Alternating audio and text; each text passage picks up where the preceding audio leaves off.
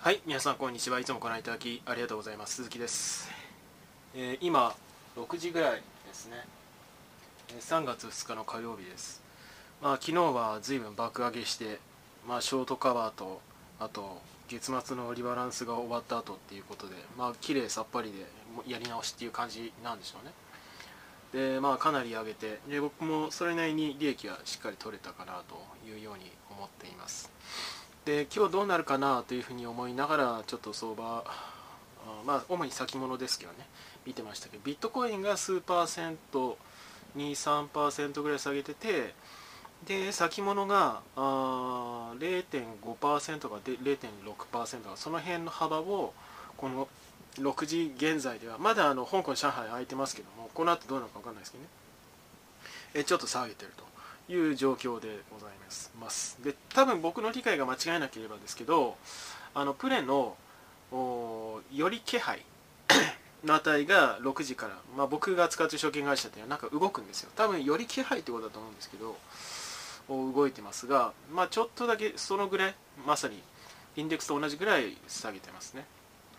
まあ誤差の範囲だと見ています。ただまあ実際にプレーが始まったりあるいはこれからあの注意していかなきゃいけないわけですけど取引時間始まったりで、えー今日ですねなんあのリンク貼っておきます、えーざっくりと言うと中国がまああのアメリカのそのババブル的な値動きなりその資金の流出入っていうところに対して警戒心を持っていると。でクラッシュすることが怖いからあの資本流入を制限することを検討しているっていうニュースがあったんですよ。でうーんまあちょっと僕は思ったのはなんかピンとこなくてまあそんな大量の緩和してるのはアメリカに限らずだしで中国が引き締めしている中国に関しては引き締めしてるんですよね。春あの年明けちょっとしましたよね。でまあ方向は逆だからそのいらぬ自分たちのところは引き締めしてるからあの横やり入れないでくれっていうそういうニュアンスで、えー資本流入の制限を検討しているっていうことを言ってると思うんですけどまずがでもう一つは、うん、まあ中国が言うことですからね、まあ、こういう言い方もなんですけどあのー大体僕が知っている日頃値動きそれで見ている、えーニューヨーク市場に上場している ADR ADS っていうののものって大概割高なんですよね。めっちゃ割高なものが多い。まあ僕あの割高じゃないやつちょっとだけ持ってるんですけどポートフォリオ0.2%パー。0.2%パー異性が5%パー。0.5%ぐらい持ってるんですけど、まあ、とい言いますのもまあ、あの今年から米米中新冷戦構造じゃないですけどもう始まってますけどもあれはバイデン政権が確になることが確定した時から、まあ、バイデンはあ、まあ、トランプよりも中国に手厳しい包囲網を敷いていくだろうっていうことを言われてたわけででいよいよその動きが見えてくるのかなっていうふうにも思いつつさらに中国国内でのそのウイグル周辺でのもそうですし政情不安っていうのをもう顕著に見る見えるわけですよね。で何よりあの他の先進国を敵に回しているっていう状況があるっていうことを考えるとあんまり中国株には深入りしない方がいいかなというってるんですけど、まあ、ちなみに僕が持ってるのは中国のゲーム関連のちっちゃいやつです。えーまあゲームだったらあんまり関係ねえかなっていうふうに思ったわけなんですけどで、えーそれは置いといてうん、まあ、要はその自分たちにとって都合が悪いことをオブラートに包んでなんかアメリカのせいにしてんのかなっていうふうに僕はちょっとそんなふうには見えるんですよね。でその政策運営の健全性っていうところではあの金融 FRB も財務省もあの現状 100, 100点満点とは言わないまでも70点か80点ほどずっとやってると思うんですよ。えーなので何の、まあ、僕は不満というかあ日本みたいに全然信用ならんとか全然ないんですよね。でそれに対して中国ってやっぱりもともとああいう国ですしクローズドですしうん。まあその資本市場としても未熟だし、まあ、信用ならんっていうところは僕はありますね正直。でまあそういうところを考えるとまあその中国が早い段階でまあこれも中国あるあるですけど国威発揚の意図もあってその敵その諸外国に対していやお前らが悪いんだっていうようなことを言い切ってるそういう構図にしてるのは中国国内の人たちに対してポジティブな印象を与えるためまあなんか小賢しいですけど、えー、それはよく言われますよね。というわけで僕はそんなに気にしなくていいのかなというふうに思います。ただあの一応国のスタンスとしてそういうことを言い始めたっていうこともあるのかないのか分かんないですけどそのこの時間帯に今香港上海が空いてるってこと言ったじゃないですか。で6時半で確か閉まると思うんですけど全両方とも。でどっちかは6時までなんですね。どっちかは6時なんですよね。すいません忘れました。でうんまあ中国はあ米国株なりニューヨーク市場で売ってくるのかなとしばらくそこそこそこっていう気はなんとなくしています。ただじゃあ中国のマーケットクローズした、まあ、こここから今6時なのでこれ開いてみないと分かんないんですけど EU 圏その UK ユーロネクストはどうかっていうと僕買うと思うんですよ。米国株。あのそっち側は。でまあそのえーと、先月はの月の先週はすごいあの債券の投げ売りもあったし強制ロスカットもあったし、まあ、えらい相場になってたわけですけど、まあ、一段落したし、まあ、特に木曜の債券の投げ売りはあれ特定のプレイヤーのなんかして筋っぽい仕掛けてるんじゃないかなみたいな気もしないでもなかったし、まあ、一段落したのででまあ米国株を買うっていうことは西側にとっても西と東っていうことでしたらですよ。新連成構造っていう対立軸で見たら大きい枠で見たらどっちにつくかってもう自明じゃないですか、えー、なのでアメリカか米国株をニューヨーク市場自体を買ってくると思うんですよ。だから6時から6時半ぐらい終わったら多分そのインデックスも多少戻してくるんじゃないかなというふうには思っています。で、えー、まあとりあえずそれをちょっと考えてるんですがでじゃあ今日明日のところは今週どういう動きになるかっていうのはこれ乗算情報ですけども、まあ、僕は彼のあの映像は毎日拝見しております。非常にバランスが取れていて勉強になること多いですね。でまあ事前に分かってたことは3日に ADP の雇用統計があります。で5日かな？金曜に政府雇用統計があると。でおそらく雇用統計が改善する。うん。で改善することで景気の回復局面に入って、まあ、彼の、あの情報ですけど、まあ、意見とかじゃなくて情報ですけど、まあ、景気回復局面に入ったと認識された時点で利回り上昇するんじゃないかみたいな話その見立てをしている人たちも一部にはいると。いうところから株のバリエーションがまた下がってっていうところで警戒売りみたいなのが出るんじゃないかって話ありましたけどもまあ確かにそうなのかなと思いつつで彼はその政府雇用統計の5日の方金曜の方で発表が10時半ということでしたからまあそっちをその 気をつけた方がいいっていうことをおっしゃってましたが、まあ、僕は ADP 雇用統計が先行指標でほとんど同じなのでこっちまずは注意するんだったらした方がいいのかなというふうに思います。でそれは明日今日の夜じゃなくて明日の夜の10時15分。それプレが相手から15分後に発表されるんですよ。なのでその一応現時点ではまあその今日の値動きも分かりませんし明日の先物もどうなるか分かんないですしという状況ですけど、まあ、念のためにポジションぐっと減らしておこうかなというふうに思います。あの10プレー空いた直後に持ってたらその時点で。でまあ今日のところはまあ利益確定売りみたいな昨日がすごかったですから出るのかなというふうにも思いつつもまあその落ち着いてると思うんですよね。なぎに近いんじゃないかな。あるいはちょっと上げるとかあるいはまあちょっと下げるぐらい。で終わる気が僕はしているので、まあ、様子見ながら 利確するなりポジションを減らすなり、うん、ということをしようかなというふうにまあ、そもそも明日のプレーの時点でポジション減らす前に今日の時点で白黒はっきりつくんだったらそれでねあの越したことはないですからね。あれは利確ができるんだったらそれに越したことはないですから。というところで心構えをしています。でもちろん金曜日のところも大事ですよね。でもう一つはあのパウエルがなんかウォールストリートジャーナルこれも乗算情報ですけどウォール・ストリート・ジャーナルのカンファレンスオンラインのカンファレンスみたいなのでバーチャルカンファレンスでコメントを残すそうですね。インタビューを受けて。うん。まあ多分パウエルの意図としては多分っていうか自明ですけどもとにかく金利を上げたくない。上がるようなことをしたくない。圧力をかけたい。ということだと思うんですよ。でもその市場側が雇用統計なんかを受けて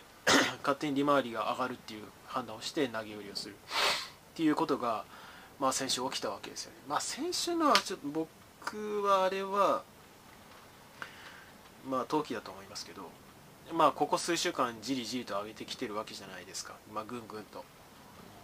でそれに対してしっかり圧力を加えるとでもちろんその金融緩和もずっとしているしでそのまあせめぎ合いのところを、まあ、直前で申し上げたところにから中国のスタンスに絡めるとまあ 大量の金融緩和とその利回り利上昇に対する懸念から、え、投資家の売りっていうところのまあ需給というかせめぎ合いみたいなところを敬遠して資本流入を抑止するとかそういうことを言ってる面もあると思いますけどまあいずれにせよ、うん、パウエルの意図ははっきりしている。でそれに対して市場関係者がどう評価するかであのここで気をつけたいのはその債券を投げ売りしてその幸せになる人っていないと思うんですよ。当たり前ですけど。だって債券部門のトレーダーだって基本的にはロングで持ちたいと思うし今まで持ってたわけですから。でも債券の利回りを急上昇するであろうという恐怖から投げ売りしたわけですね。あれ実際にしたから先週末は木曜は。でも債券部門の人間もまあ、だって最近持ってないと運用できないし運用益出ないだろうし、まあ、もちろん空売りのポジションが増えているっていう話も債券のポジションが増えてるんじゃないかっていう話もあるらしいですね。で、まあ、多分増えてるんでしょう、まあ、あるありますけどただ基本的にショートのポジションってずっと持っているようなものではない。あの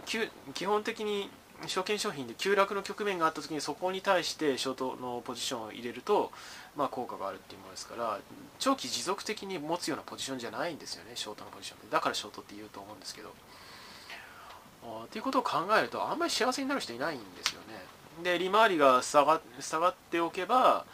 現状ではそれこそ MBS の投げ売りもありましたけどもそれはまた変われるだろうしで住宅ローンのその組んでいるアメリカ市民も幸せになるし何もその不幸になる人いないわけですよ。でいるとしたら超短期間でヘッジファンドの類い空売り仕掛けて下がってよかったねみたいなまあろくでもない連中だと僕は思いますけどそういう構図になったとしたならばね。ぐらいだと思うんですよ。ななので全体のマーケット全体としての幸福度って意味では利回りは現時点では低下した方が絶対に幸せだと思うんですよ。ということを考えるとまあそのあるべき方向に僕は行くんじゃないかなというふうに思っていますけどね。でそのそこに行かないとしたら悪意のある第三者がまあアメリカに対して敵外心を燃やしている国のその機関投資家とかまあ言うか分かりませんけどまあそういうところが仕掛けてきたら上がってその利回り上がっちゃうのかなとか思ったりしますけど。例えば中国はそういうわけでアメリカを売るっていうことはやるかやるでしょうしただそれ債券も含めてまあ債券も含めてなのかなとかちょっと今想像しましたけどまあそんなところは考えてますね。でも基本的にはあの上旬ですし上げ相場なんじゃないかなというふうに僕は思うんですけどまあだからポジションを今昨日の時点ではしっかり持ちました。85%ぐらいあの持ってますね。でもその直近のところで、まあ、ADP 雇用統計はそんなに懸念するようなものであるいは先物の動きを見て用心した方が良さそうだなと思ったら、まあ、また手締まうしというような心づもりでいます、まあ、参考になるか分かりませんが。まあ指標と自分のポジション管理を結びつけるって人によってその様々だと思いますし僕は短期ですからそういうやり方をしてるわけなんですけどいや関係ないともうとにかくロングでずっと持ってるってことであれば気絶していくの方がいいかもしれませんしね、うん、まあでも誰かしらの参考になったらいいなと思って映像をちょっと撮り続けています。であとうん思ったこと、まあ、個別銘柄でちょっと思ったのはあのカジノオンラインのカジノ銘柄ギャンブル銘柄持ってたんですけどちょっと割高感が過ぎるかなというように思って手放しました。でまた落ち着いてきたら買い直せばいいしで別に他に伸びそうな銘柄いくらでもあるし。であとはやっぱりズームですよね。まあ結構跳ねましたけどただズームに関してはまあ、やっぱり個人が多いと思うんですよね、まずこれが一つ。で、この半年間ずっとうだつの上がらない状況が続いてたわけじゃないですか、あの、去年500ドルつけてから350ぐらいまでいっちゃって、まあ、最近400手前ぐらいまでつきましたけど、まあ、そこの鬱屈した感情っていうものが、あ今回の決算で跳ねさせたのかなぐらいには僕は思ってるんですよ。で、10あ10じゃズームも PSR 結構高いですね、60オーバーありますよね。なのでこっから買い上がっていくっていうのは僕はズームはちょっとないかなというふうに思ってますねでそういう意味ではオンラインカジノギャンブル銘柄の類と全く同じかなと。だか分かりやすいですからねズームって。いろんな意味で。あのずっとテンバガー候補って言われてるしその個人がまあみんな使うものだしまあ利益収益上がってんだろうなとかもうロックオンされてますからまあそれで上がったのかなぐらいには思ってます。でそう考えると、ズーム買うぐらいだったら、あの半導体不足とか言われてますけど、EV の方がいいかなというふうにはちょっと思ったりしますよね。で、ニオもあの売上高が若干そのガイダンスで下方修正というか、あの鈍い見通しになって売られてましたけど、あ決算超えて、まだ EV の方がいいのかなと。でテス,、まあ、テスラ決算じゃないですけど、昨日は。上がってましたし、まあ、多分ニオンもまた拾われるんじゃないですか。ただ今日のところは売られそうな気がしますけどそんな風には見てますね。まあいずれにせよ例えばですよあのお寿司があって普段100円寿司の感覚で僕は基本的にはお寿司は100円寿司しか食べませんよ。普段日常的には。でそこにいくらどんなにいいお寿司が来たってそこに100万とか10万円100万とか言わないで10万円1万円払いますかという時にまあ僕は払わないんですよね。でそこで払ってもいいよっていう人たちがそのコーピー SR の銘柄を買うっていうそういう構図だと僕は思うのでいくら物がいいって言ったって程度があるでしょうというところは感じるのでまあ僕は敬遠するかなというふうに思いますね。でましてや今月初ですしね。だその辺もモメンタが,、まあ、が乗りやすい。だって昨日あんだけ爆上げした中でのズームの決算ですもん。それは跳ねますよ。いろんなものが重なってあの跳ね方になったと。で来週以降どういう落ち着き方になるかっていうところを見てまた350とか戻っちゃう可能性って全然あるし、えー、そうなったらまた考えるかもしれないなと。350年 PSR40 前後だと思いますからね。それも安くはないですよね、まあ、ホホルホルダーの方からしてみればま だ戻す戻すのは何事だって怒られそうですけどもまあ現状の水準からするとそんなもんかなと思いますよね。であともう一つ気になった銘柄は C3AI ですよね。まあ、まあ、申し訳ない、そのホルホルダーの方に申し訳ないかもしれませんけど、僕は、まあ、あんなもんだろうなというふうに思ってました。で C3AI とパランティアすごく近い銘柄だと思います。どう近いかっていうと、機械学習分野であってかつ SIR に近い立ち位置なんですよ。SARS 系じゃないんですよあれ。サブスクリプションとかじゃなくて受注してドカンってもらってでそれを作り込むっていうそういうタイプなんですよね。なのであの SARS みたいな収益の増え方はしないと思いますよ。で何よりも C3i のあのトム・シーベルでしたっけ。あの人オラクルの出身でオラクルだってもう思いっきり SIR じゃないですか。形として、まあ、最近 SARS っぽいこともやってますけどでも基本的には古い会社ですよ。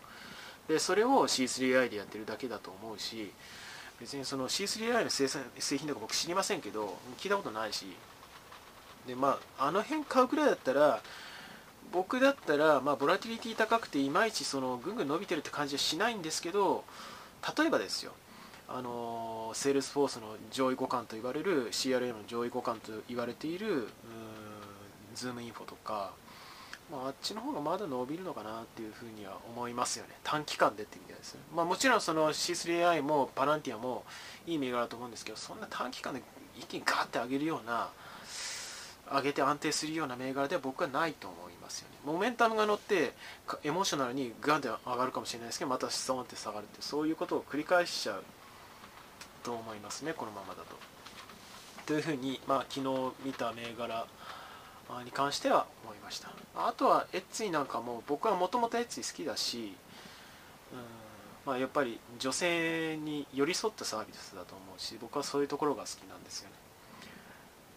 まあ今ちょっと上がっちゃってるかなというふうに思うので、まあ、割安感はまだありますけどね。様子見ながら入りたいなというふうにはちょっと思ってたりします。では最後になりますがよろしければチャンネル登録および高評価の方お願いできれば幸いです。では今回この辺で。バイバイ。